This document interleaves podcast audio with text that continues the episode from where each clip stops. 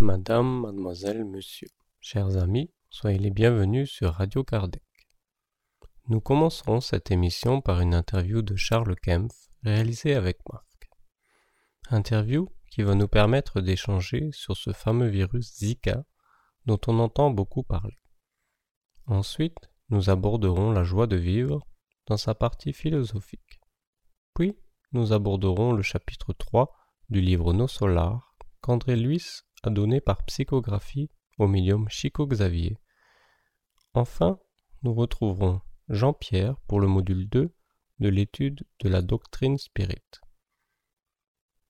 Nous vous rappelons que, les 28 et 29 mai prochains, à Vigimont, aura lieu le prochain symposium pour la francophonie. Ce séminaire sera aussi l'occasion de nous retrouver en famille, parents, enfants, petits-enfants et spirites. Outre le thème central qui sera consacré à Léon Denis, surnommé le poète du spiritisme, différents thèmes seront abordés de façon interactive afin de permettre un échange entre l'orateur et le public et créer par là même une dynamique de groupe. Parmi les sujets présentés, les thèmes suivants seront abordés. Le terrorisme et la transition planétaire. Quel est votre avis à ce sujet?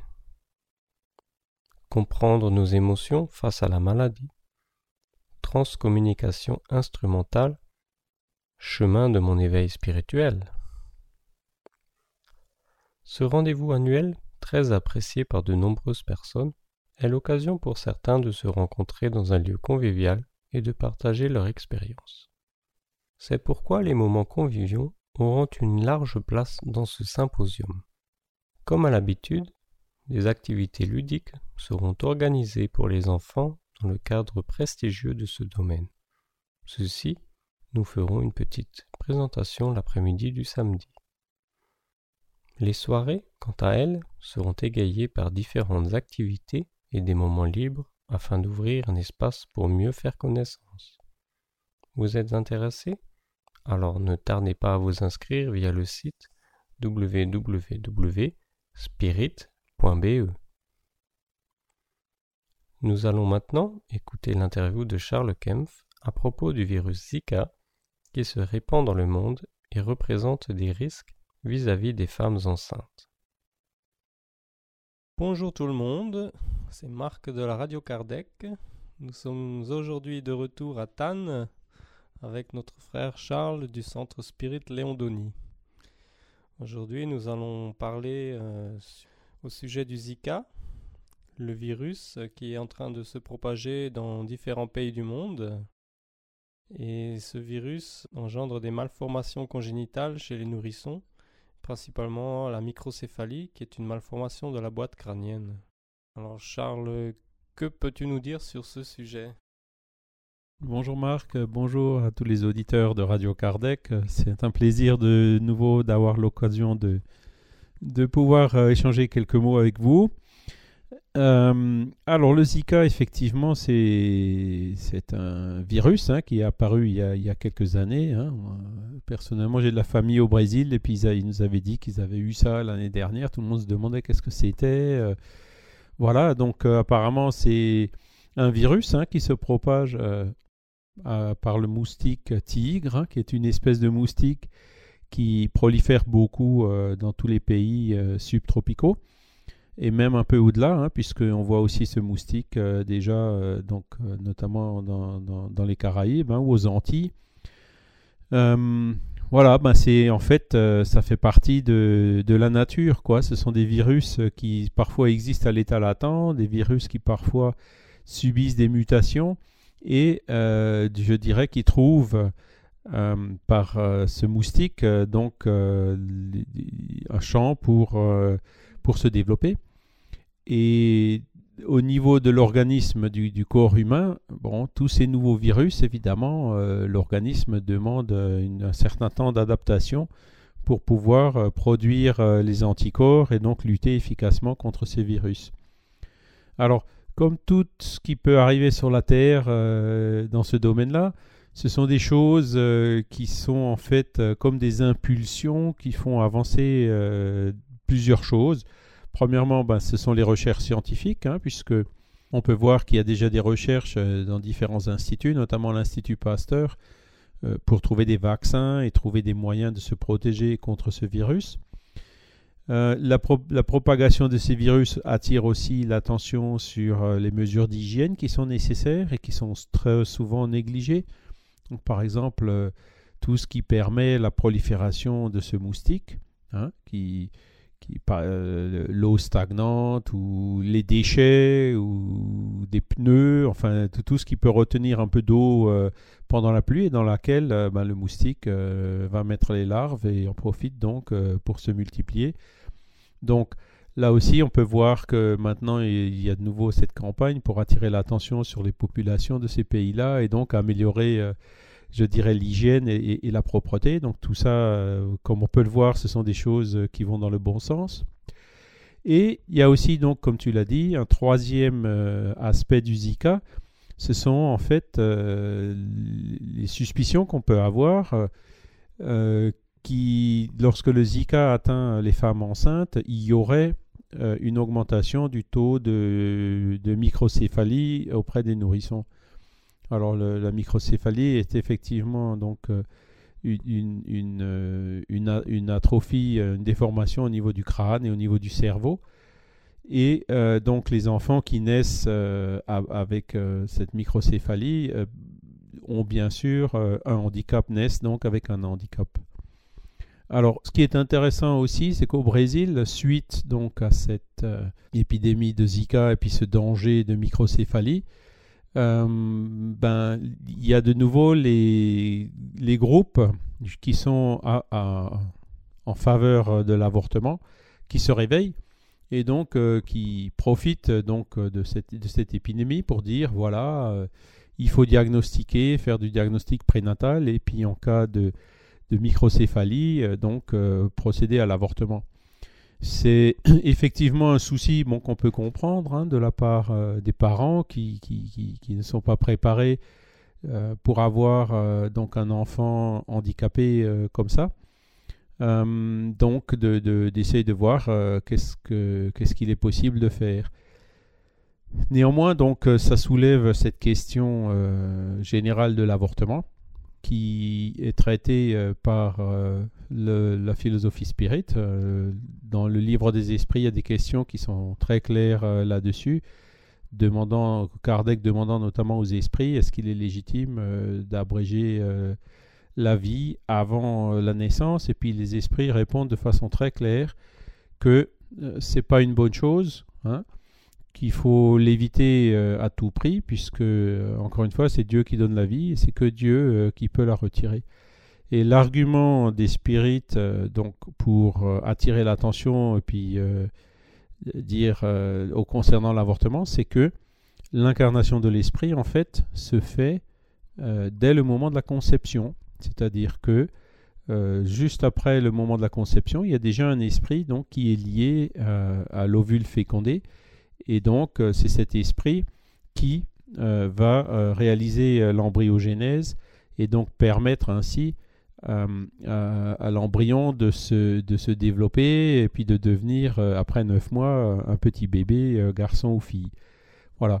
Donc, clairement, l'avortement, c'est quelque chose, l'embryon, c'est quelque chose qui, où il y a un esprit de danse. La mère héberge et produit les, donc les nutriments euh, pour ce bébé, mais l'embryon a euh, un patrimoine génétique différent, a une individualité différente de celle du père et de la mère.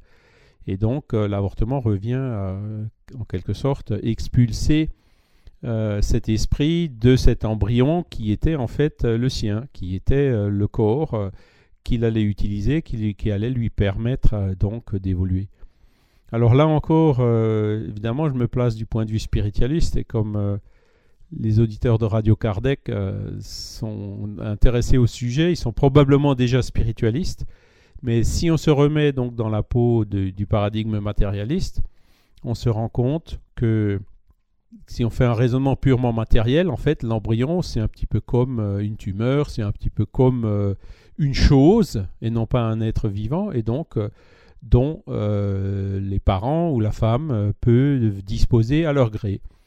Et c'est donc bien sûr une conséquence normale du point de vue matérialiste, mais quand on se place du point de vue spiritualiste et qu'on prend en compte ces informations qui nous ont été amenées par les esprits, on se rend compte que c'est pas si simple, qu'il y a déjà un esprit euh, donc dans cet embryon et donc que ce corps lui appartient. Donc ça pose, l'avortement pose des problèmes éthiques.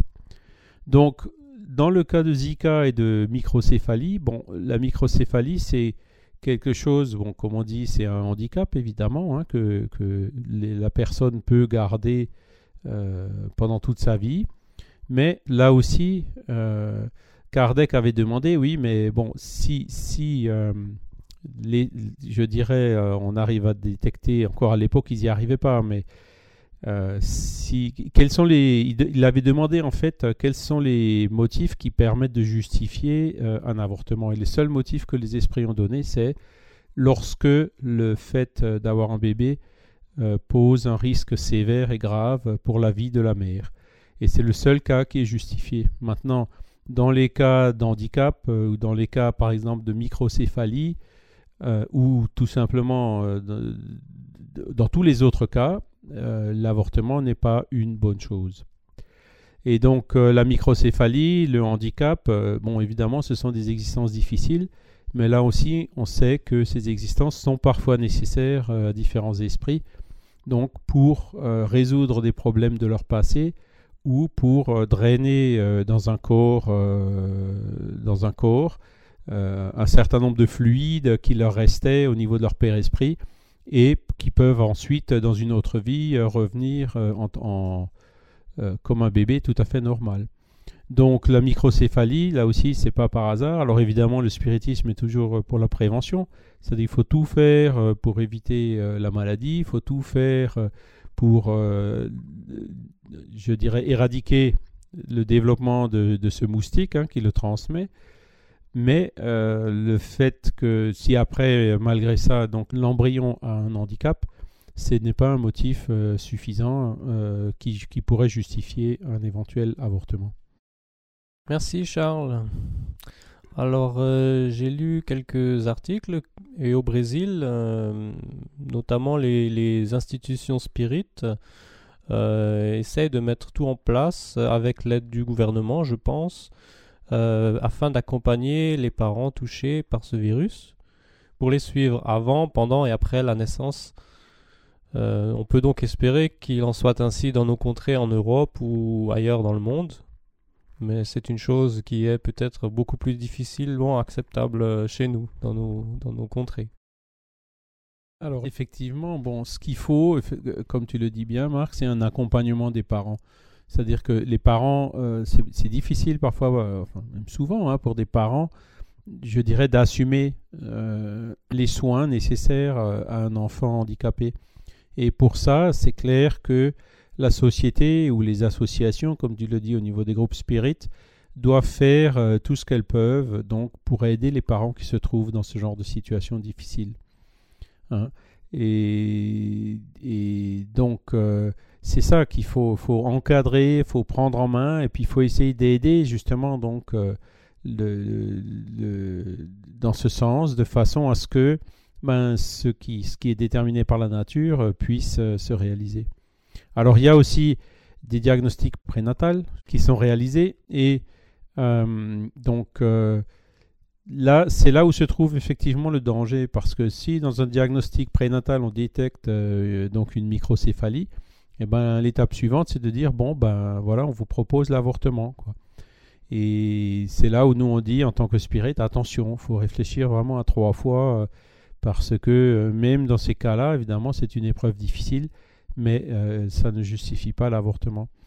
cela dit, si dans ce diagnostic prénatal, il y a moyen de, réaliser de la prévention, de, de soulager, d'améliorer, d'essayer de, peut-être trouver, euh, je dirais, au niveau de l'embryon, euh, des formules qui permettent de diminuer euh, l'effet du Zika et éviter donc la réduire la malformation.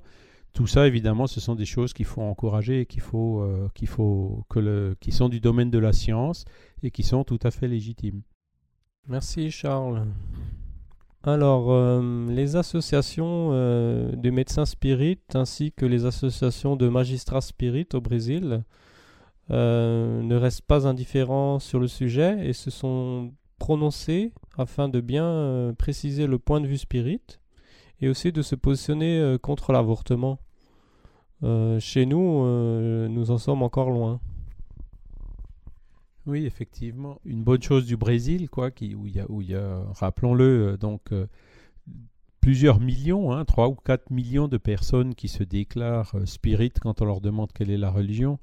Et au total, donc, une vingtaine de millions, de, même plus, hein, de sympathisants spirites au Brésil. Évidemment, dans le nombre, ben, on a des médecins, on a des magistrats, on a des gens d'un peu partout. Et donc, il existe effectivement ces deux institutions dont tu as parlé, Marc. Hein, c'est l'association des magistrats spirites euh, au Brésil et l'association des médecins spirites au Brésil. Donc, ils, associent donc euh, la médecine ou les professions juridiques avec euh, la philosophie spirite. Et donc, ils arrivent à, trouver les arguments qui sont nécessaires, donc à la fois dans, dans, la loi et dans la constitution, notamment au Brésil, hein, et euh, dans la philosophie spirit pour essayer de travailler et d'œuvrer pour faire de sorte qu'elle soit le, plus proche possible, ou en d'autres termes, que les lois humaines, qui, qui, présentent quand même euh, les imperfections des hommes, se rapprochent de plus en plus donc des, lois naturelles euh, ou des lois divines. Quoi. Et ils ont effectivement pris position depuis déjà de nombreuses années, hein, puisque le débat pour, pour légaliser l'avortement au Brésil, où, d'ailleurs il est interdit, hein, même dans la Constitution, date déjà de plusieurs années, voire euh, de quelques décennies. Euh, et euh, donc la majorité de la population, pour l'instant brésilienne, est toujours contraire à l'avortement. Et donc on, a on voit ces arguments classiques donc de ceux qui sont d'accord avec l'avortement et ceux qui sont contre. donc, et aussi là l'argument des spirites. Hein, ceux qui sont pour l'avortement, euh, ils ont souvent l'argument qu'on dise oui, mais il y a beaucoup de gens qui le font clandestinement, donc autant le légaliser pour réduire le danger des avortements clandestins. Euh, ok, c'est un argument qui se tient, mais ça ne justifie pas le fait que euh, le, fait d'expulser un esprit de son corps, si on veut vraiment appeler ça par son nom, ben c'est pratiquement un meurtre, hein, avec la seule différence que l'esprit ben, qui, qui, est en train de se réincarner dans ce corps euh, est encore dans le ventre de sa mère et n'est pas encore né. Ce sont des, expressions un peu difficiles qu'on utilise, mais bon, le fait de savoir que l'embryon a déjà une individualité et un esprit qui s'y est incarné euh, amène à ce type de réflexion, et c'est pour ça qu'on dit qu'il faut faire attention. Et les médecins, donc, c'est pareil. L'association des médecins spirites, euh, dans, dans, le communiqué qu'ils ont envoyé récemment, qu'ils ont divulgué récemment au sujet du virus Zika, ils précisent clairement que euh, déjà la... toutes les femmes qui ont Zika et qui sont enceintes n'auront pas un enfant avec une microcéphalie. Et la deuxième chose qu'ils disent, c'est que même au niveau des diagnostics de la microcéphalie, bah, souvent il y a des erreurs qui sont faites. Et donc, euh, ça peut ouvrir la porte à un grand nombre d'avortements qui en fait ne sont encore moins justifiés. Voilà. Et ce qu'il faut aussi dire euh, sur ce sujet au niveau de l'avortement, il y a eu une très bonne émission récemment euh, sur une chaîne de télé euh, en France où ils ont interviewé des personnes, donc des femmes surtout, qui ont, qui ont fait un avortement. Elles ont fait un avortement parce que elles ont subi la pression donc soit de leurs compagnons, soit de leur famille, soit des médecins. Et euh, aujourd'hui, donc euh, certaines c'est un an, d'autres c'est même une, dizaine d'années plus tard, se trouvent encore euh, dans un traumatisme, n'ont pas encore réussi à, se sortir et avouent tous les matins en se réveillant, pensant à cet acte qu'elles ont fait un peu malgré elles, sous la pression, et qu'aujourd'hui elles regrettent. Et donc ça, c'est un syndrome qui existe euh, de façon très forte et dont justement on ne parle pas assez en France. Euh, à cause donc de, ce couvert euh, de, l'avortement légalisé dans notre pays, mais qui est quelque chose qui existe. Et donc un avortement, quelque part, c'est n'est pas un acte anodin, ça représente quand même un certain traumatisme au niveau de la mère. Alors, toujours pareil, si on veut analyser euh, cette question d'un point de vue spiritualiste, en considérant l'esprit qui, qui, était en train de se réincarner et donc qui a été expulsé de son corps, on peut aussi se poser la question qu'est-ce qui devient cet esprit une fois qu'il était expulsé de son corps? Eh bien, il retourne effectivement à, la vie, à l'état d'esprit. Et en tant que spirit, nous savons que ben, ces esprits euh, donc restent et peuvent euh, aussi influencer, euh, voire même perturber les personnes. Donc de deux choses l'une. Soit l'esprit qui, qui, a subi cet avortement, c'était un bon esprit, auquel cas ben, il va immédiatement pardonner, et puis ça posera pas de, soucis particuliers. Par contre, pour la mère, ben, elle aura perdu l'occasion d'avoir je dirais, un bon enfant ou un bon esprit euh, dans sa famille. Euh, la deuxième solution, c'est que l'esprit, ce n'est pas un bon esprit, que ce soit un esprit qui était là, qui se réincarnait pour, euh, envers lequel il y avait une certaine mission à accomplir. bon, si cet esprit aura du mal à pardonner le fait d'avoir été avorté, il peut effectivement euh, se mettre à euh, perturber la mère, le père, euh, le médecin ou les, personnes de la famille qui ont poussé à cet acte de l'avortement. Donc ça, ça fait partie de ces, choses qu'on peut expliquer lorsqu'on prend ce point de vue spiritualiste, qui est le point de vue spirit. Merci Charles. Alors je pense que nous, spirit, nous avons bien compris la leçon qu'il ne faut raccourcir la vie euh, sous aucune condition, à l'exception d'une seule, lorsque la mère euh, euh, est en danger, avant l'accouchement ou pendant. À nous maintenant de faire passer le message à, tous les gens qui veulent bien l'entendre, afin d'aider tout le monde, tout le monde à évoluer. Oui, c'est ça. C'est la mission Spirit, c'est une mission d'information. Ce n'est pas une mission d'interdiction ou de culpabilisation ou rien comme ça. Et encore une fois, si parmi les auditeurs et les auditrices, euh, s'il y en a qui ont, qui ont, provoqué un avortement, bon, il ne faut pas se, perdre confiance, il ne faut pas paniquer. Hein. Euh, il y a toujours encore moyen dès cette vie, donc, euh, bah, d'essayer de faire un peu quelque chose pour compenser et puis pour essayer de remédier à, un éventuel avortement. Par exemple, le fait d'avoir un autre enfant, ou par exemple, si, on ne peut plus avoir d'autres enfants, d'essayer de, faire quelque chose de, bénéfique ou d'utile euh, envers les enfants, notamment dans des associations qui travaillent sur des crèches ou des choses comme ça. Donc, c'est pas tout le monde se trompe, hein, surtout quand on n'est pas conscient, quand on ne sait pas, quand on n'a pas été informé. Euh, si ça a été fait sous la pression ou si ça a été fait euh, sans connaissance de cause, sans avoir été informé donc euh, que qu'il y avait déjà un esprit incarné dans, dans l'embryon, forcément la responsabilité elle en est d'autant diminuée quoi. Alors que par rapport, notamment quand on compare par rapport à une personne qui euh, provoque l'avortement en connaissance de cause, en sachant qu'elle est en train d'expulser un esprit qui est en train de se réincarner dans un corps. Donc, au niveau des spirites, il ne s'agit pas de condamner, il ne s'agit pas non plus d'avoir euh, de, des points de vue euh, radicaux, hein, mais c'est juste donc d'apporter l'information et d'amener les gens à réfléchir à ces questions pour, dirais, faire le maximum pour éviter donc que euh, ces choses-là se produisent. Et on peut dire, euh, par exemple, un, point de vue qui différencie le point de vue spirit du point de vue catholique, c'est que euh, le spiritisme, lui, n'a absolument rien contre la contraception, par exemple. Au contraire, il encourage la contraception parce que il vaut mieux prévenir hein, que d'être poussé après, en cas de problème, donc à commettre un avortement.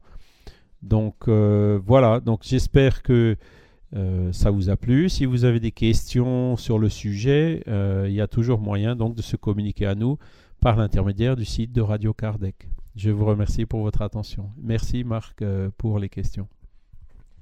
Merci Charles et à bientôt pour une autre interview.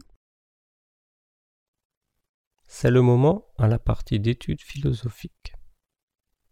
Nous allons maintenant écouter la science de foi. Joie de vivre. L'actualité n'est pas propice à nous laisser croire en l'optimisme au vu des défis que le monde nous présente. Considérer la vie uniquement par ses bons côtés reviendrait à ramener l'utopie de Thomas More dans notre vie quotidienne. Une douce chimère, puisque le rêve de civilisation de cet auteur n'était qu'un néologisme pour définir des objectifs inatteignables.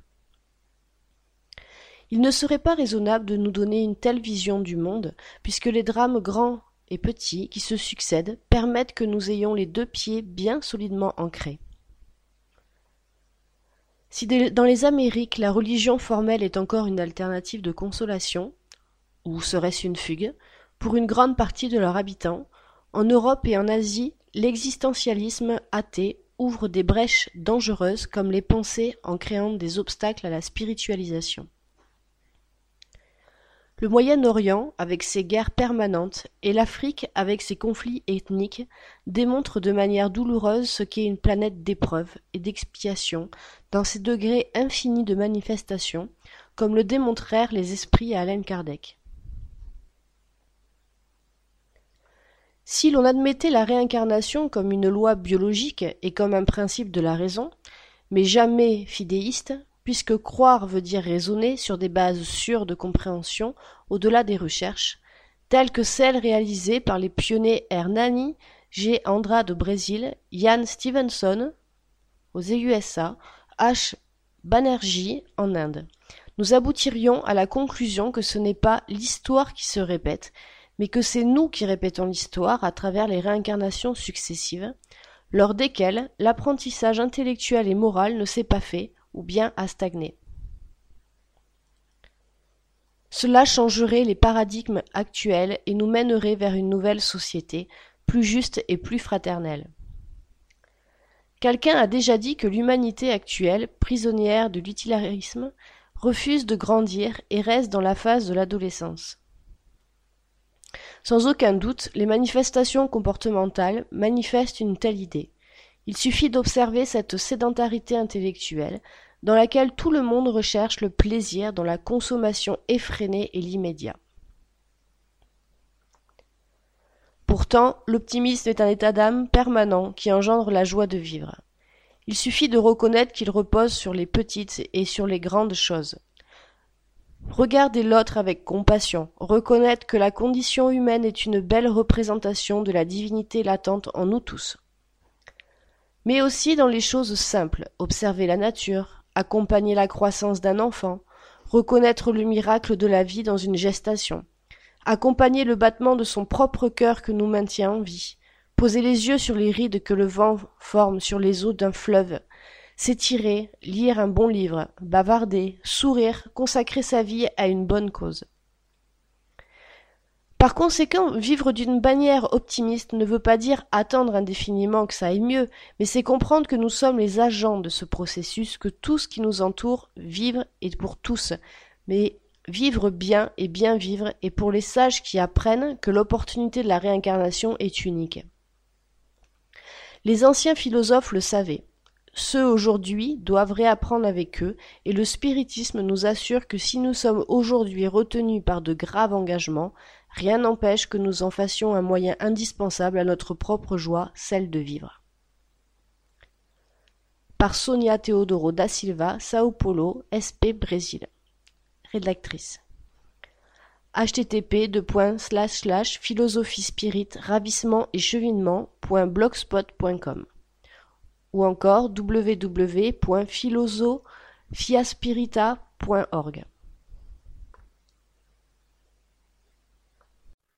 Nous allons retrouver Fatima lors de l'ouverture de la journée Kardec qui vient de se dérouler à Paris le 26 mars 2016. Je laisse la parole à Fatima. Merci Romain. Donc, euh, dans l'Assemblée, il y a des spirites, il y a des personnes qui s'intéressent au spiritisme et il y a des représentants de groupes spirites. Donc, l'objectif de cette journée Kardec, c'est de rassembler rassembler autour des valeurs de fraternité et de solidarité euh, le mouvement Spirit en France.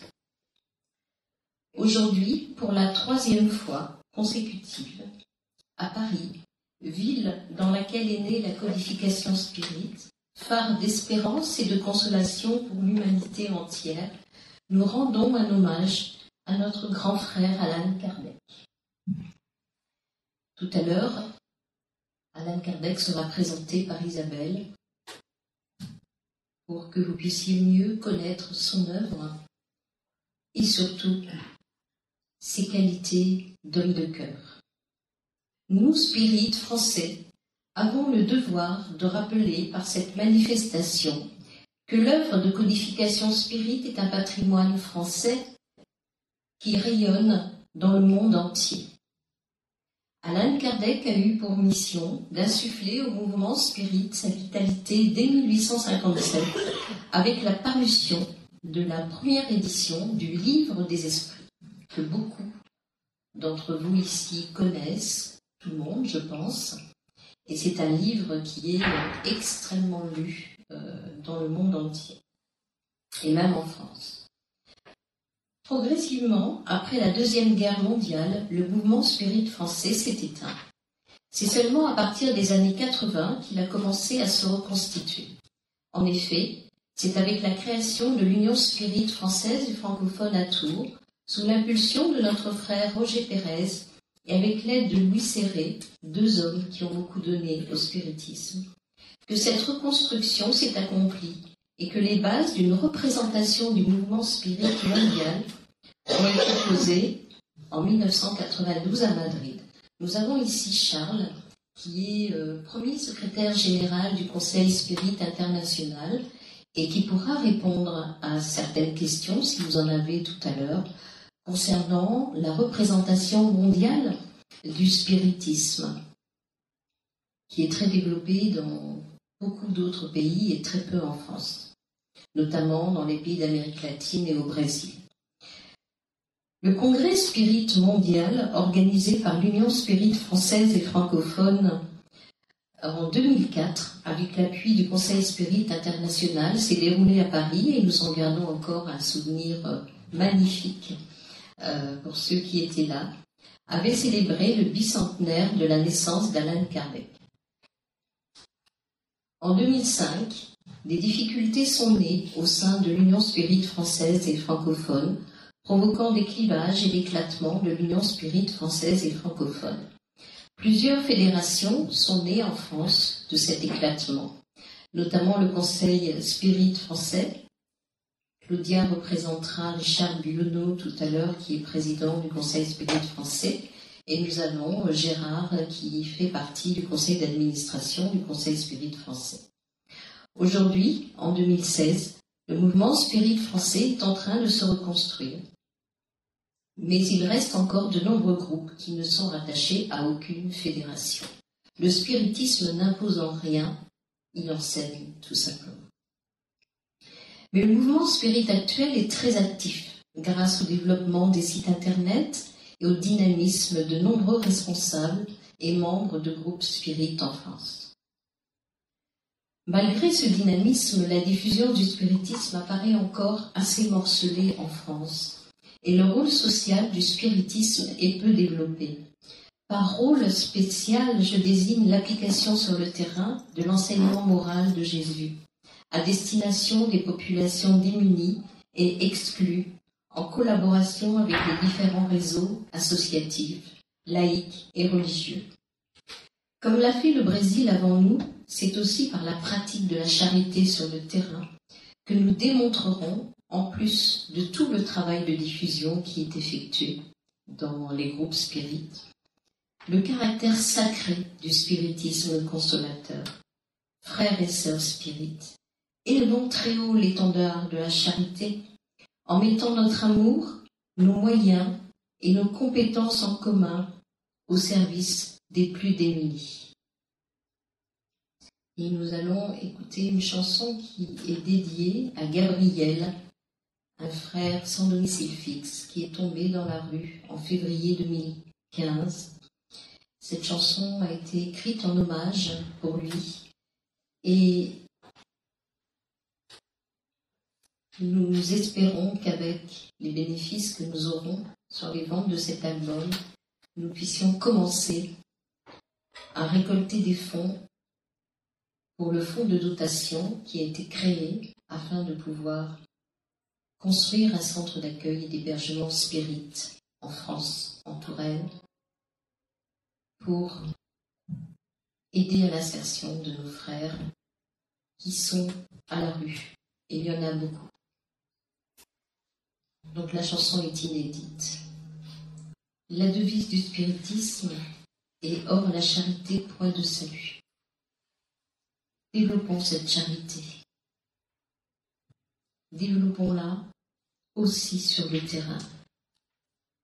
C'est ainsi que nous montrerons aux autres associations que le spiritisme a un rôle social également et que les spirites ne sont pas des gens qui font de la nécromancie. Souvent, on considère que les spirites parlent avec les morts, mais ça n'est pas exactement ça le spiritisme. Le spiritisme, c'est d'abord consoler, diffuser l'amour de Dieu, la charité, et expliquer que l'âme est immortelle et que la vie continue après la désincarnation, et que Dieu est juste, qu'il n'y a pas d'effet sans cause, et que nous sommes libres et responsables, et que nous avons chacun en nous une étincelle divine, et que tous nous progresserons, quels que soient nos défauts, et que chaque existence nous a été donnée par Dieu pour réparer, grandir et avancer. Posons ensemble les fondations de l'union et de la concorde, afin que l'amour du Christ illumine nos âmes, nos cœurs, et sanctifie tous les travaux que nous réaliserons dans un but commun pour diffuser et consoler les affligés, ses bien-aimés. Diffusons la lumière spirite. Ensemble, cultivons le champ immense du spiritisme pour assurer la récolte future. Préparons nos jeunes Préparons la relève, les yeux levés au ciel et le cœur plein de compassion. Pour nos frères et sœurs souffrants qui peinent sur notre planète l'expiation. L'humilité sera à conquérir par notre travail personnel et collectif, car l'humilité nous manque bien souvent. Et nous savons que l'orgueil et l'égoïsme sont des poisons qui nous empêchent d'avancer et qui, risque de retarder l'union des cœurs. Souvenons-nous de l'appel de l'Esprit de vérité aux ouvriers du Seigneur. Souvenons-nous que nous avons promis, avant de nous incarner, de réaliser ce travail d'amour et de fraternité. Souvenons-nous que l'engagement est un serment que nous avons fait à Dieu avant de nous incarner, un oui sacré qui lie la créature à son Créateur, Dieu, plein d'amour et de miséricorde pour tous ses enfants, Dieu, perfection suprême, perfection au-delà de la perfection. Travaillons alors ensemble avec persévérance et confiance, dévouement, car les bons esprits marchent en cohorte devant nous et nous exhortent à suivre les commandements suivants. Spirit, aimez-vous, voilà le premier commandement. Spirit, unissez-vous, voilà le deuxième commandement. Spirit, pratiquez la charité. Voilà le troisième commandement. Spirit, levez-vous et affirmez-vous. Voilà le quatrième commandement. Et je ne saurais terminer ce discours sans vous lire un extrait tiré de l'ouvrage d'Alan Kardec, Voyage spirit, qui contient des conseils à l'intention des spirites de l'époque, mais aussi des spirites d'aujourd'hui. Les bons esprits qui vous assistent vous disent chaque jour la même chose. Mais j'ai cru devoir en présenter l'ensemble pour en mieux faire ressortir les conséquences. Je viens donc en leur nom pour appeler à la pratique de la grande loi d'amour et de fraternité qui doit, avant peu, régir le monde et y faire régner la paix et la concorde sous l'étendard de la charité pour tous, sans exception de secte, de caste ni de couleur. Avec cet étendard, le spiritisme sera le trait d'union qui rapprochera les hommes divisés par les croyances et les préjugés mondains. Il abaissera les plus fortes barrières qui séparent les peuples, l'antagonisme national. À l'ombre de ce drapeau, qui sera leur point de ralliement, les hommes s'habitueront à voir des frères et des sœurs dans ceux en qui ils ne voyaient que des ennemis. D'ici là, il y aura encore des luttes, car le mal ne lâche pas facilement sa proie, et les intérêts matériels sont tenaces. Tous, vous ne verrez pas sans doute des yeux du corps l'accomplissement de cette œuvre à laquelle vous aurez concouru, quoique le moment n'en soit pas éloigné et que les premières années du siècle prochain doivent signaler cette ère nouvelle dont la fin de celle-ci prépare les voies. Mais vous jouirez par la vue de l'esprit du bien que vous aurez fait, comme les martyrs du christianisme ont joui de voir les fruits produits par leur sang répandu. Courage donc et persévérance. Ne vous rebutez pas contre les obstacles. Un champ ne devient pas fertile sans sueur, de même qu'un père, sur ses vieux jours, bâtit une maison pour ses enfants. Songez que vous élevez, pour les générations futures, un temple à la fraternité universelle, et dans lequel les seules victimes immolées seront l'égoïsme, l'orgueil et toutes les mauvaises passions qui ont ensanglanté l'humanité. Soyons les ouvriers du Seigneur, car la régénération de la terre est en marche, voulue par Dieu pour l'évolution de notre humanité. Les spirites du monde entier sont conviés à y participer. Faisons en sorte de prendre chacun notre place ici en France afin de collaborer à l'œuvre divine et de préparer notre avenir spirituel. Demain viendra vite, et lorsque nous aurons regagné notre patrie spirituelle, puissions-nous faire en sorte de pouvoir dire Père, nous voici devant toi, libres et heureux, car nous avons accompli la mission demandée. Alors, Spirit, mes sœurs, mes frères, levons-nous, donnons-nous la main, n'ayons ni peur ni honte de nous dire Spirit, même si l'immense majorité des Français nous regardent encore de manière suspicieuse et craintive. Affirmons-nous ensemble et trouvons les moyens nécessaires pour travailler ensemble, de manière concertée, dans les différents centres spirites, et peut-être pourrons-nous, dans un laps de temps plus ou moins long, nous réunir ensemble sous une même bannière, au-delà des séparations, des fédérations. Œuvrons, travaillons, car le ciel vous appelle même si la terre nous en sert. Nous vous proposons maintenant d'écouter le chapitre 3 du livre Nos Solars d'André Luis, qui nous fait revivre ce qui a été son passage dans le monde spirituel. Nos Solars, chapitre 3 La prière collective. Bien que me transportant tel un blessé commun, j'aperçus la scène réconfortante qui se déroulait sous mes yeux. Clarencio, qui s'appuyait sur un bâton d'une substance lumineuse, se tint devant une grande porte encastrée dans de hauts murs couverts de plantes grimpantes, fleuries et gracieuses. Ayant manipulé avec attention un point de la muraille, une longue ouverture se fit par laquelle nous pénétrâmes silencieux. Tout ici était inondé d'une douce clarté. Au loin, une magnifique source de lumière faisait penser à un coucher de soleil des après-midi printaniers. À mesure que nous avancions, je parvenais à observer de précieuses constructions situées dans d'immenses jardins. Sur un signal de Clarencio, les conducteurs déposèrent tout doucement la civière improvisée. La porte accueillante d'un édifice blanc ressemblant à un hôpital terrestre apparut à mon regard. Deux jeunes portant des tuniques de lin d'une blancheur de neige accoururent prestement à l'appel de mon bienfaiteur, et, alors qu'il m'installait avec attention dans un lit d'urgence pour me conduire avec douceur à l'intérieur, j'entendis le généreux ancien leur recommander tendrement. Gardez notre protégé dans le pavillon de droite et attendez-moi. Je reviendrai le voir tôt demain. Je lui adressai un regard de gratitude quand ils me conduisirent jusqu'à la chambre confortable aux grandes dimensions, richement meublée, où ils m'offrirent un lit accueillant. Enveloppant les deux infirmiers dans la vibration de ma reconnaissance, je m'efforçai de leur adresser la parole, parvenant à dire enfin. Amis, par pitié, expliquez-moi dans quel nouveau monde je me trouve. De quelle étoile me, vient à présent cette lumière réconfortante et brillante? L'un d'eux me caressa le front, comme si nous étions des connaissances de longue date, et répondit. Nous sommes dans les sphères spirituelles voisines de la Terre, et le soleil qui nous illumine en ce moment est le même qui vivifiait notre corps physique. Toutefois, ici, notre perception visuelle est bien plus riche. L'étoile que le Seigneur a allumée pour nos travaux terrestres est plus précieuse et belle que ce que nous supposons quand nous nous trouvons dans le cercle charnel.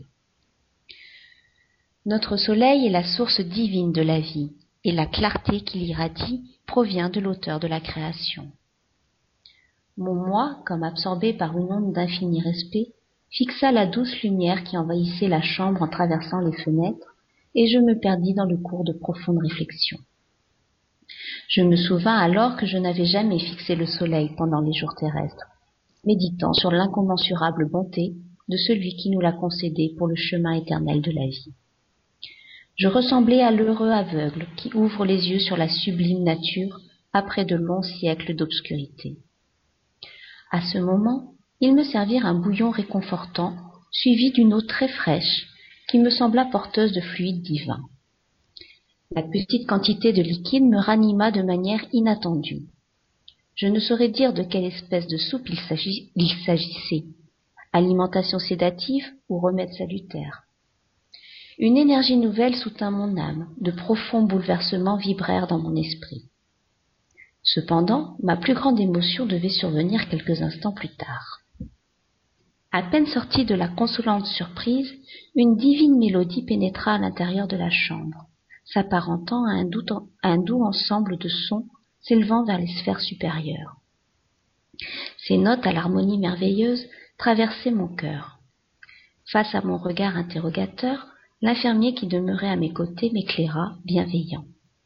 C'est le crépuscule à nos solars. Dans tous les centres de cette colonie de travail consacrée au Christ, il y a une liaison directe avec les prières du gouvernement. Et alors que la musique magnifiait l'ambiance, il s'excusa, attentionné. Maintenant, restez en paix. Je serai de retour peu après la prière. Une anxiété soudaine me saisit. Ne pourrais-je pas vous accompagner? demandai-je suppliant. Vous êtes encore faible, dit-il gentiment. Mais si vous vous en sentez la force. La mélodie rénovait mes énergies profondes. Je me suis levé, vainquant les difficultés, et je me suis accroché au bras fraternel qui m'était offert.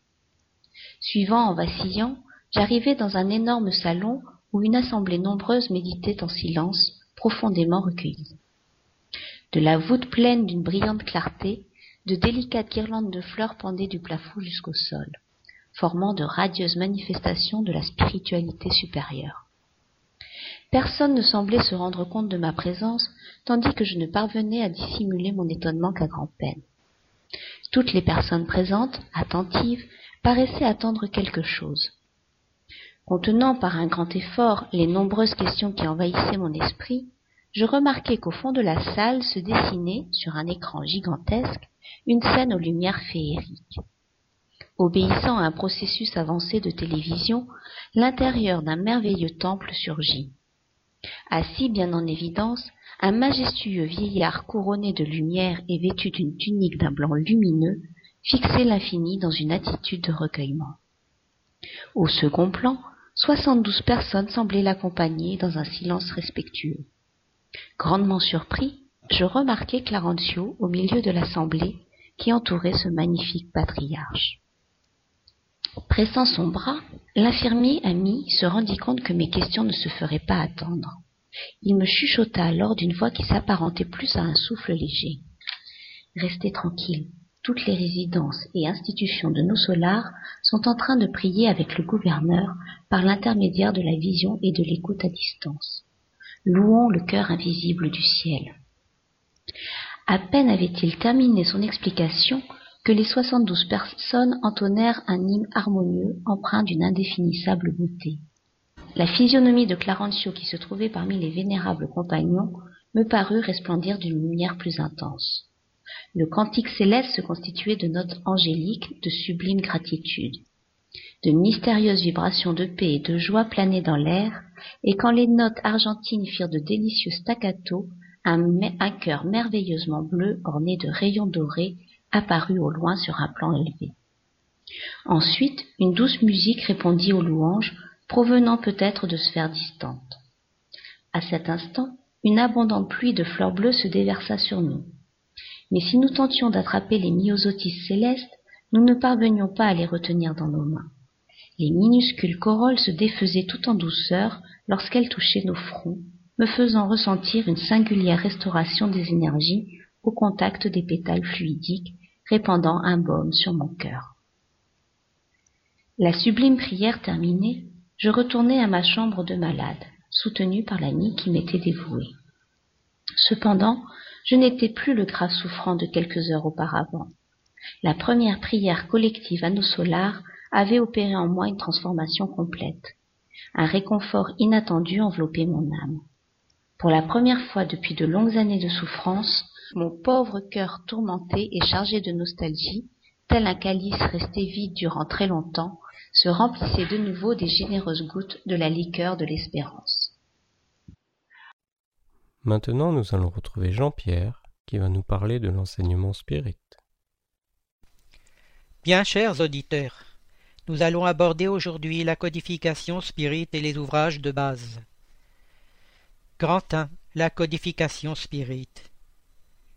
Véritable encyclopédie d'enseignements transcendantaux, la codification a été le fruit mûr et béni d'un plan élaboré par les esprits supérieurs et dont l'un des architectes a concrétisé la mission qui lui incombait, incarnée sur terre, à savoir Alan Kardec. La codification spirit comprend les livres suivants, selon l'ordre de leur publication. Le livre des esprits, le 18 avril 1857. Le livre des médiums, janvier 1861. L'Évangile selon le spiritisme, avril 1864. Le ciel et l'enfer, août 1865. La Genèse, janvier 1868. Chaque livre contient la matière juste nécessaire à sa compréhension à cette époque. Mais comme la doctrine est progressive, bien que les enseignements de base subsistent, ils ont été complétés par des études postérieures, sans que rien ne soit modifié dans les bases doctrinales exposées par les esprits et par Kardec. Grand 2. Les ouvrages de base. Premier ouvrage, le livre des esprits. Le livre des esprits, le premier livre de la codification, renferme les bases fondamentales du spiritisme. Selon la couverture, il contient les principes de la doctrine spirite sur l'immortalité de l'âme, la nature des esprits et leur rapport avec les hommes, les lois morales, la vie présente, la vie future et l'avenir de l'humanité selon l'enseignement donné par les esprits supérieurs, avec la participation de divers médiums, recueillis et mis en ordre par Alan Kardec. La première édition de 501 questions contient l'enseignement donné par les esprits, dirigé par l'esprit de vérité. Les messages ont été reçus par les médiums Caroline et Julie Baudin, encore très jeunes, Mademoiselle Jaffet et d'autres médiums. Pour la deuxième édition, que Kardec considérait comme définitive, d'autres médiums ont participé. Cette édition, bien plus développée, contient mille dix-huit questions, des notes complémentaires et des commentaires. Ce livre, dans sa structure générale, présente une introduction, composée de dix-sept items, contenant un résumé des principes de base de la doctrine, les aspects les plus relevants des phénomènes qui ont marqué son apparition, et une appréciation critique des opinions des contradicteurs. On y trouve les mots spirit, spiritiste et spiritisme, créés par Kardec pour indiquer la croyance dans l'existence des esprits ou dans leur communication avec le monde corporel. Les, prolégomènes, précédés par un cep de vigne, dessinés par les esprits eux-mêmes, qui informent la manière dont a été révélée la doctrine. Les auteurs et le but du livre, les esprits qui ont travaillé à l'exécution de l'œuvre et des extraits de messages transmis à Kardec sur sa mission d'écrire le livre des esprits. Le corps de l'œuvre, divisé en quatre parties selon la table des matières, à savoir Livre premier, les causes premières. Deux points. Dieu. éléments généraux de l'univers, création, principe vital. Livre deuxième. Monde spirit ou des esprits. Deux points. Des esprits. Incarnation des esprits. Retour de la vie corporelle à la vie spirituelle. Pluralité des existences. Vie spirit. Retour à la vie corporelle. Émancipation de l'âme. Intervention des esprits dans le monde corporel. Occupation et mission des esprits. Les trois règnes. Livre troisième. Loi morale. De points. Loi divine ou naturelle. Loi d'adoration, du travail, de reproduction, de conservation, de destruction, de société, de progrès, d'égalité, de liberté, de justice, d'amour et de charité. Perfection morale. Livre quatrième. Espérances et consolations. Deux points. Peines et jouissances terrestres. Peines et jouissances futures. Comme on peut le remarquer, le partage des sujets n'a pas été réalisé de façon arbitraire, mais au contraire, il dénote une correspondance logique, une séquence de pensée. Les matières exposées, distribuées avec méthode, vont des questions les plus générales aux plus spéciales, raisonnement déductif, de même commencent par des spéculations de l'ordre transcendantal pour aller jusqu'aux problèmes pratiques propres à la nature humaine. La conclusion, en neuf items, dans laquelle le codificateur montre les conséquences futures des actes de notre vie présente et, reprenant les concepts de base de la doctrine spirite, donne une fin harmonieuse à l'œuvre. Sur l'autorité du livre des esprits, Kardec, à plusieurs reprises dans la codification, l'attribue aux esprits. Voici ce qu'il affirme dans les prolégomènes. Ce livre est le recueil de leurs enseignements. Il a été écrit par l'ordre et sous la dictée d'esprits supérieurs pour établir les fondements de la véritable doctrine spirite, dégager des erreurs et des préjugés. Il ne renferme rien qui ne soit l'expression de leurs pensées et qui n'ait subi leur contrôle. L'ordre et la distribution méthodique des matières, ainsi que la forme matérielle de quelques parties de la rédaction, sont seules l'œuvre de celui qui a reçu mission de le publier. D'un autre côté, affirme Herminio Miranda, l'intention des messagers spirituels ne semble être de dicter un travail prêt et défini, comme un flash divin, du haut vers le bas. Ils laissent à Kardec, naturellement inspiré par eux, l'initiative d'élaborer les questions et de concevoir, non pas l'essence du travail, mais le plan général de sa présentation aux hommes. L'œuvre ne doit pas être un monologue où des êtres supérieurs pontifient avec érudition sur les grands problèmes de l'être et de la vie. C'est un dialogue dans lequel l'homme incarné cherche à apprendre avec des frères plus expérimentés de nouvelles dimensions de la vérité. Il faut donc que les questions et les doutes soient présentés du point de vue humain, pour que le monde spirituel les explique dans un langage simple. En résumé, le livre des esprits est un recueil de principes fondamentaux d'où émergent d'innombrables prises pour d'autres réflexions, conquêtes et réalisations. Il contient les germes de toutes les grandes idées que l'humanité a cogitées au long du temps, mais les esprits ne font pas le travail à notre place. Dans aucune autre entreprise humaine, on ne voit si clairement les signes d'une coordination intelligente, consciente et préétablie d'efforts entre les deux faces de la vie, incarnée et désincarnée. Deuxième ouvrage, le livre des médiums.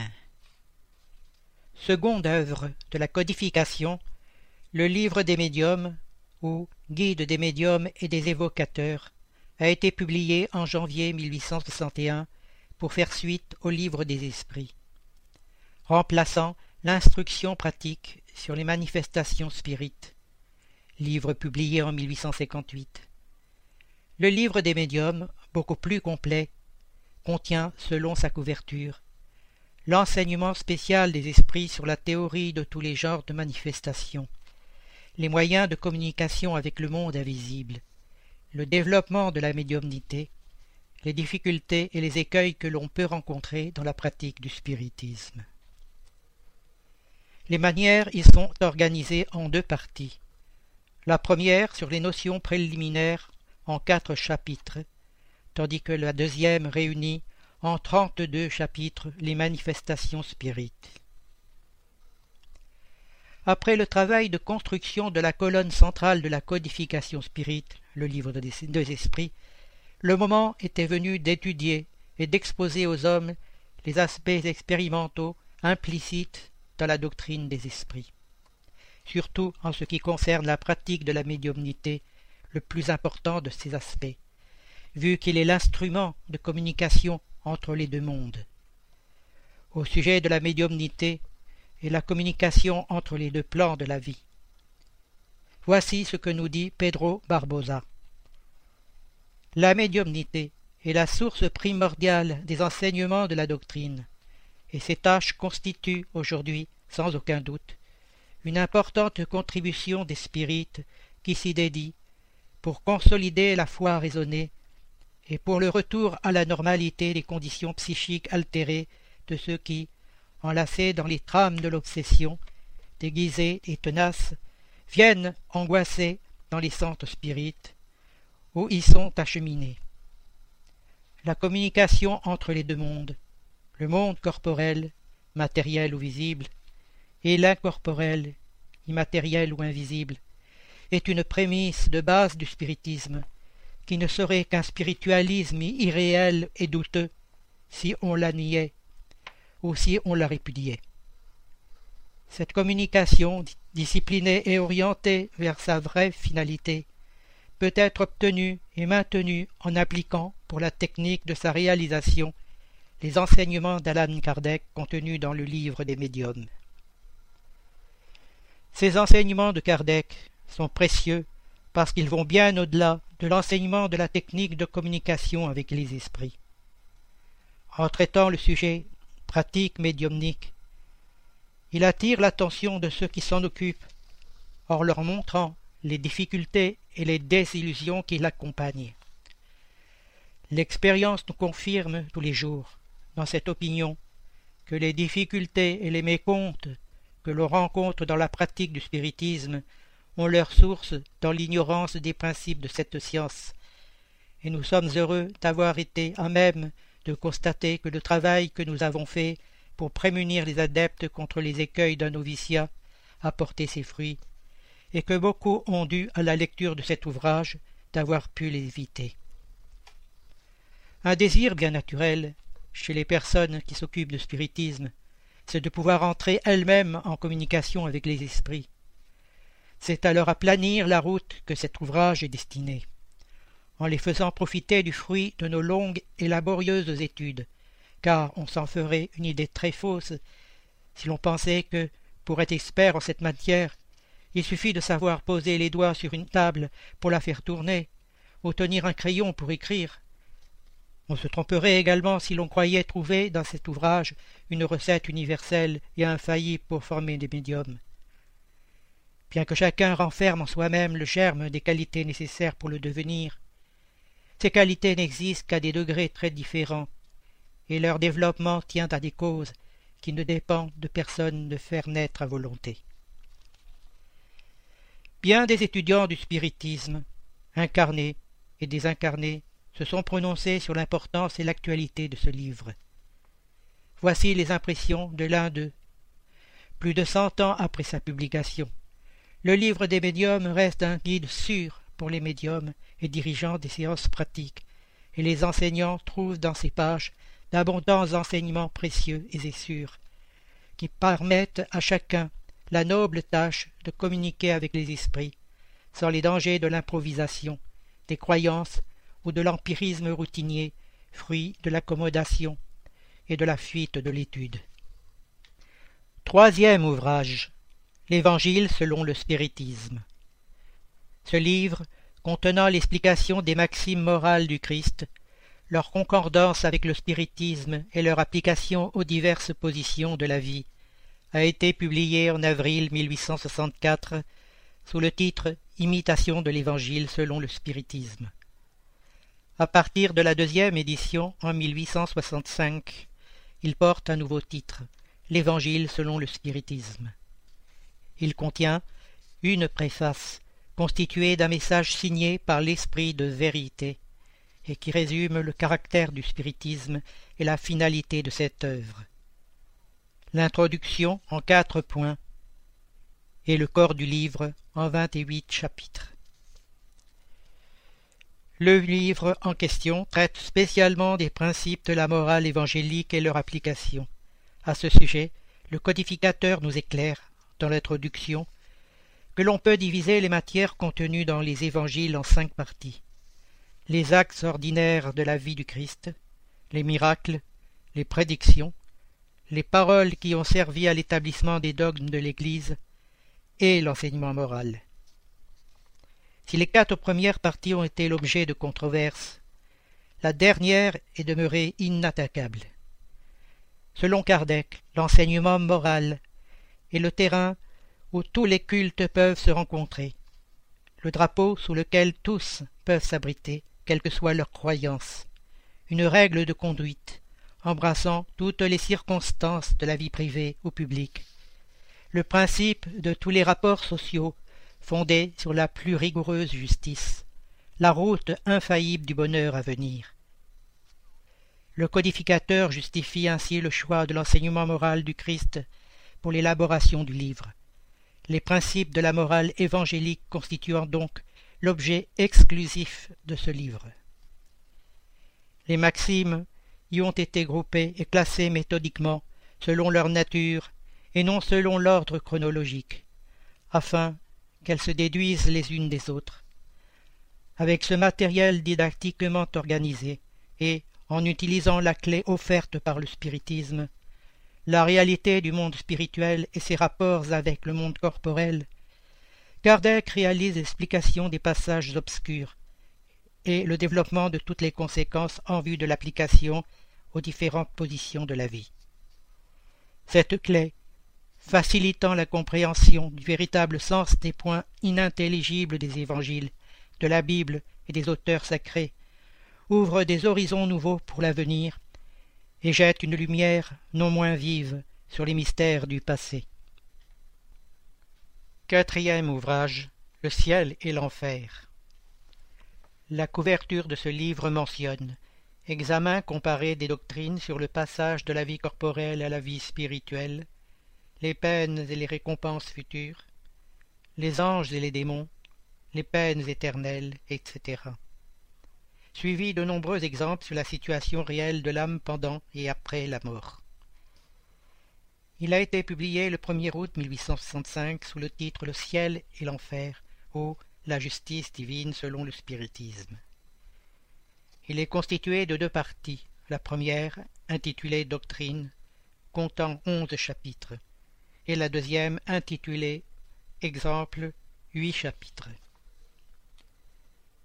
Dans un article publié dans la revue Spirit de septembre 1865, Kardec, en présentant le ciel et l'enfer, nous informe principalement de l'objectif du livre, des matières et de la façon dont elles ont été organisées. Le titre de cet ouvrage en indique clairement l'objet. Nous y avons réuni tous les éléments propres à éclairer l'homme sur sa destinée. La première partie de cet ouvrage, intitulée Doctrine, contient l'examen comparé des diverses croyances sur le ciel et sur l'enfer, les anges et les démons, les peines et les récompenses futures. Le dogme des peines éternelles y est envisagé d'une manière spéciale et réfuté par des arguments tirés des lois mêmes de la nature et qui en démontre non seulement le côté illogique déjà signalé cent fois, mais l'impossibilité matérielle. Avec les peines éternelles tombent naturellement les conséquences qu'on avait cru pouvoir en tirer. La seconde partie renferme de nombreux exemples à l'appui de la théorie, ou mieux, qui ont servi à établir la théorie. Ils puisent leur autorité dans la diversité des temps et des lieux où ils ont été obtenus, car s'ils émanaient d'une seule source, on pourrait les regarder comme le produit d'une même influence. Il appuie en outre dans leur concordance avec ce qui s'obtient tous les jours partout où l'on s'occupe des manifestations spirites à un point de vue sérieux et philosophique. Ces exemples auraient pu être multipliés à l'infini, car il n'est pas de centre spirit qui ne puisse en fournir un notable contingent. Pour éviter des répétitions fastidieuses, nous avons dû faire un choix parmi les plus instructifs. Chacun de ces exemples est une étude où toutes les paroles ont leur portée pour quiconque les méditera avec attention, car de chaque point jaillit une lumière sur la situation de l'âme après, sa mort, et le passage jusqu'alors si obscur et si redouté de la vie corporelle à la vie spirituelle. C'est le guide du voyageur avant d'entrer dans un pays nouveau. La vie d'outre-tombe s'y déroule sous tous ses aspects, comme un vaste panorama. Chacun y puisera de nouveaux motifs d'espérance et de consolation, et de nouveaux soutiens pour affermir sa foi en l'avenir et en la justice de Dieu. C'est un livre important et nécessaire, tout comme les autres livres de la codification vu que les questions comme le ciel, l'enfer, le purgatoire, les anges et les démons, les peines éternelles, la justice divine, qui sont analysées à la lumière des enseignements spirites, sont remis dans leur véritable sens. Kardec affirme Le ciel et l'enfer est un pas de plus, dont la portée sera facilement comprise, car il touche au vif de certaines questions. Cinquième ouvrage La Genèse Publié en janvier 1868 sous le titre de La Genèse, les miracles et les prédictions, selon le spiritisme. Ce livre clôt la série des cinq livres de la codification spirite. Sa couverture mentionne que la doctrine spirite est la résultante de l'enseignement collectif et concordant des esprits. La science est appelée à constituer la Genèse selon les lois de la nature. Dieu prouve sa grandeur et sa puissance par l'immutabilité de ses lois et non par leur suspension. Pour Dieu, le passé et l'avenir sont le présent. L'objet de ce livre est donc l'étude de trois points, à savoir la Genèse proprement dite, chapitres 1 à 12, les miracles, chapitres 13 à 15, et les prédictions, chapitres 16 à 18 dans un message daté de décembre 1867. L'esprit de Saint Louis, parlant du livre qui était sur le point d'être publié, affirme Ce livre vient bien à propos, car la doctrine est aujourd'hui bien assise du point de vue moral et religieux. Quelle que soit la direction qu'elle prendra dorénavant, elle a des racines profondes dans le cœur des adeptes, afin que personne ne puisse craindre qu'elle dévie de sa route. Le spiritisme entre actuellement dans une nouvelle phase. À l'attribut de consolateur, elle allie celui d'instructeur et de directeur de l'esprit en science et en philosophie, tout comme en moralité. La charité, sa base inébranlable, en a fait le lien entre les âmes éternelles. La science, la solidarité, la progression, l'esprit libéral en feront le trait d'union entre les âmes fortes. La question de l'origine qui se lie à la Genèse est passionnante pour tous. Un livre sur ce sujet doit donc intéresser tous les esprits sérieux. Par ce livre, comme je vous l'ai dit, le spiritisme entre dans une nouvelle phase et cette phase préparera les voies de celle qui s'ouvrira plus tard. Avec la Genèse, le codificateur a ouvert une brèche sérieuse dans les domaines de la science, sans pour autant négliger les questions terrestres qui étaient réservées à la théologie ou à la philosophie. L'importance et l'opportunité de cette œuvre est soulignée dans deux communications données à Kardec par les esprits qui l'ont aidé dans son travail. La première, datée de septembre 1867, dit Je suis satisfait personnellement du travail, mais mon opinion est peu de chose auprès de la satisfaction de ceux qu'il est appelé à transformer. Ce qui me réjouit surtout, ce sont ses conséquences sur les masses, tant de l'espace que de la Terre. La seconde, de juillet 1868, affirme L'impulsion produite par la Genèse n'est qu'à son début, et bien des éléments ébranlés par son apparition se rangeront bientôt sous votre drapeau. D'autres œuvres sérieuses paraîtront encore pour achever d'éclairer la pensée humaine sur la nouvelle doctrine. Comme prévu dans ses communications, beaucoup ont été touchés par ces nouvelles études et en conséquence d'importantes recherches ont été lancées, des livres, des traités, des marques de cette nouvelle phase où était entré le spiritisme selon l'affirmation de saint Louis le spiritisme entre dans une nouvelle phase et celle-ci préparera les voies de la phase qui s'ouvrira plus tard. Chaque chose doit venir en son temps. Grand 3. Concordance de principes dans les œuvres de la codification. Unité doctrinale. Il existe une concordance de principes dans les œuvres de la codification spirite de forme que, dans le livre des esprits, le premier publié, il y a un noyau central de concepts spirites qui constitue la première et la deuxième partie, jusqu'au chapitre 6, qui traitent respectivement des causes premières et du monde des esprits. La deuxième partie, chapitres 6 à 11, forme la source du livre des médiums. La troisième partie, des lois morales, est la source de l'évangile selon le spiritisme. La quatrième partie, des espérances et des consolations, est la source du ciel et l'enfer. La Genèse trouve sa source dans la première partie, chapitres 2, 3 et 4, la deuxième, chapitres 9, 10 et 11, et la troisième, chapitres 4 et 5. L'introduction et les prolégomènes du livre des esprits ont été la source de qu'est-ce que le spiritisme. Cette concordance révèle l'unité doctrinale du spiritisme, comme le mentionne Deolindo Amorim dans ses Cadernos Doutrinarios. Ce chercheur émérite affirme que le livre des esprits est la colonne centrale du spiritisme, non seulement pour être le premier livre publié, mais parce qu'il contient les enseignements de base de la doctrine. Tous les autres livres de la codification contiennent le développement de ces enseignements, constituant avec le livre des esprits un corps de doctrine où toutes les parties s'ajustent de façon harmonieuse et interdépendante.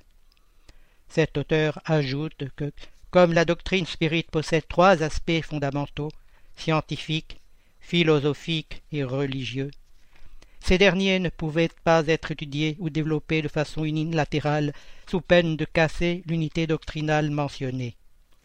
De même, il ne conviendrait pas d'étudier uniquement le livre des esprits ou l'Évangile selon le spiritisme, et ainsi de suite. Car, comme toutes les œuvres de la codification sont interdépendantes, on perdrait la vue d'ensemble indispensable à sa compréhension. Il souligne enfin que la force de la doctrine spirite est justement dans la sécurité de son unité. Pour conclure avec Emmanuel, on peut dire que les principes codifiés par Alan Kardec ouvre une, nouvelle ère pour l'esprit humain, le poussant à s'ausculter lui-même dans le rajustement des chemins tracés par Jésus pour le véritable progrès de l'âme.